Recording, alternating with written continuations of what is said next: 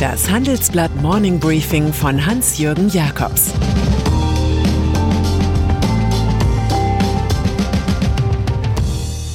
Guten Morgen allerseits. Heute ist Dienstag, der 7. Juli. Und das sind heute unsere Themen. Es bleibt bei der Maskenpflicht. Wer die Dividende erhöht und Deutschlands Chefinnovator Laguna. Maskenpflicht. Dass das Coronavirus in diesen Urlaubswochen mitreißt, haben viele Politiker offenbar vergessen. Man prescht gerne vor mit Lockerungsübungen aller Art, im sicheren Gefühl, auf diese Art Applaus vom Volk zu bekommen. So hat der CDU-Politiker Harry Glawe, Wirtschaftsminister in Mecklenburg-Vorpommern, dafür plädiert, die Maskenpflicht im Handel zu beenden. Das stört ja wirklich beim Konsum. Dafür hat es aber nicht nur einen Rüffel von Regierungschefin Manuela Schwesig von der SPD gesetzt, sondern auch eine Klarstellung aller 16 Gesundheitsminister der Länder. Sie haben sich bei einer Schaltkonferenz mit Bundesminister Jens Spahn darauf verständigt, die Mund- und Nasenschutzpflicht beizubehalten. Die Begründung, es dürfe nicht der Eindruck entstehen, die Gefahr sei vorüber. Niemand will amerikanische Verhältnisse, vor denen der US-Chefvirologe Anthony Fauci verzweifelt warnt. Die Lage ist wirklich nicht gut. Ausschüttung von Dividenden. Ratingagenturen wie Moody's oder Standards Poor's halten wenig davon, wenn Firmen es in einer Krise wie der Corona-Pandemie bei den Dividenden krachen lassen.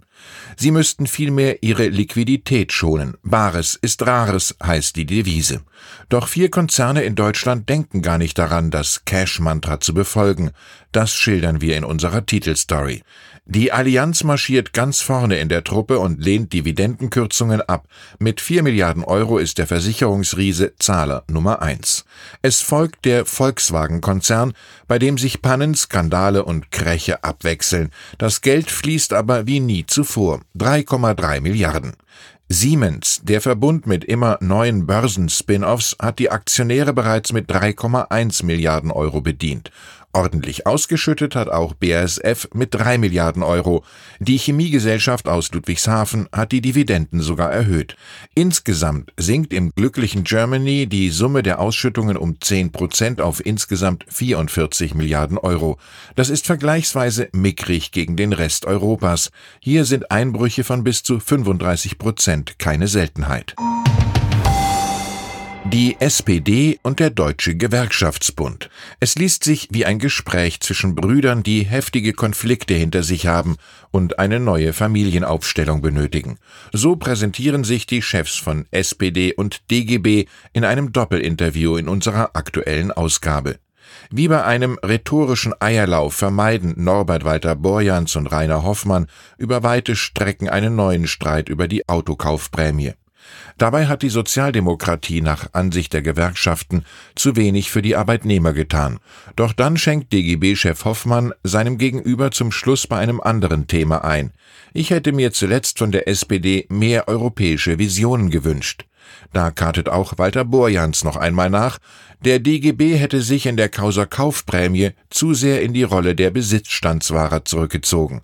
Also habe er Hoffmann einfach angerufen und gesagt, Rainer, das war nicht in Ordnung. Da sei alles wieder gut gewesen. Mein Eindruck, Politik unter Gleichgesinnten ist harte selbsttherapeutische Arbeit. Raphael Laguna wenn ich im Bekanntenkreis frage, wer Raphael Laguna ist, werden die Achseln gezuckt. Popstar? Poetry Slammer? Weinblogger? Dabei ist der Mann im Auftrag der Bundesregierung tatsächlich so etwas wie der Chefinnovator im Lande. Seine Leipziger Agentur für Sprunginnovationen namens Sprint D will von September an die ersten Start-up-Projekte finanzieren. Meinen Kollegen hat Laguna gesagt, die Pandemie hat den Erfindergeist nicht abgewürgt, sondern eher beflügelt. Aktuell setzt Lagunas Laden vor allem auf einen stromsparenden Analogcomputer, die europäische Cloud Gaia X und eine Art Schwimmring, der im Wasser Mikroplastik ausschwemmt. Über zehn Jahre kann der amtliche Daniel Düsentrieb gut eine Milliarde Euro ausgeben.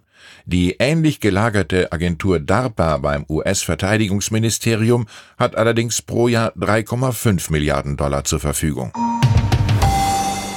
Die Bayern LB warnte vor Wirecard. Auch heute müssen Sie nicht auf eine Nachbereitung zum Wirecard-Skandal verzichten. Es zeigt sich nämlich, dass die Experten der öffentlichen Bayern LB offenbar sehr früh die Finanzfirma aus Aschheim bei München im Orbit des Obskuren wähnten. Nach unseren Erkenntnissen hatte die Compliance-Abteilung bereits 2018 und 2019 die Financial Intelligence Unit des Zolls alarmiert, und zwar wegen des Verdachts auf Geldwäsche. Die Sache blieb folgenlos und die windigen Strategen von Wirecard erhielten sogar weiteren Kredit. Statt der Bayern LB, die dankend ablehnte, kam das Schwesterinstitut LBBW zum Zug. Gestern ist ein Wirecard-Manager festgenommen worden, der in Dubai aktiv war. Von dort stammte viel Geschäft mit Drittpartnern, das so werthaltig war wie ein prall gefüllter Luftballon. Deutsche Sportlegende gestorben. Und dann ist da noch Willi Holdorf, der 1964 erster deutscher Olympiasieger im Zehnkampf wurde. Damals in Tokio ist er im abschließenden 1500 Meter Lauf dem Gold entgegengetaumelt.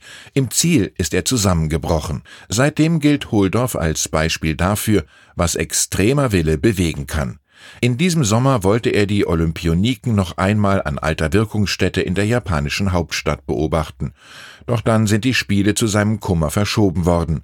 Nach seinem Goldsieg hatte Holdorf dem Zehnkampf entsagt, um Geld zu verdienen und seine Familie zu ernähren, wie er sagte.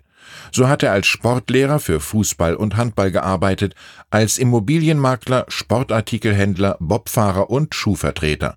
Am Sonntag ist das Vorbild für Vielseitigkeit im Alter von 80 Jahren im schleswig-holsteinischen Achterwehr gestorben. Ich wünsche Ihnen einen erfolgreichen, produktiven Tag. Es grüßt Sie herzlich Hans-Jürgen Jakobs.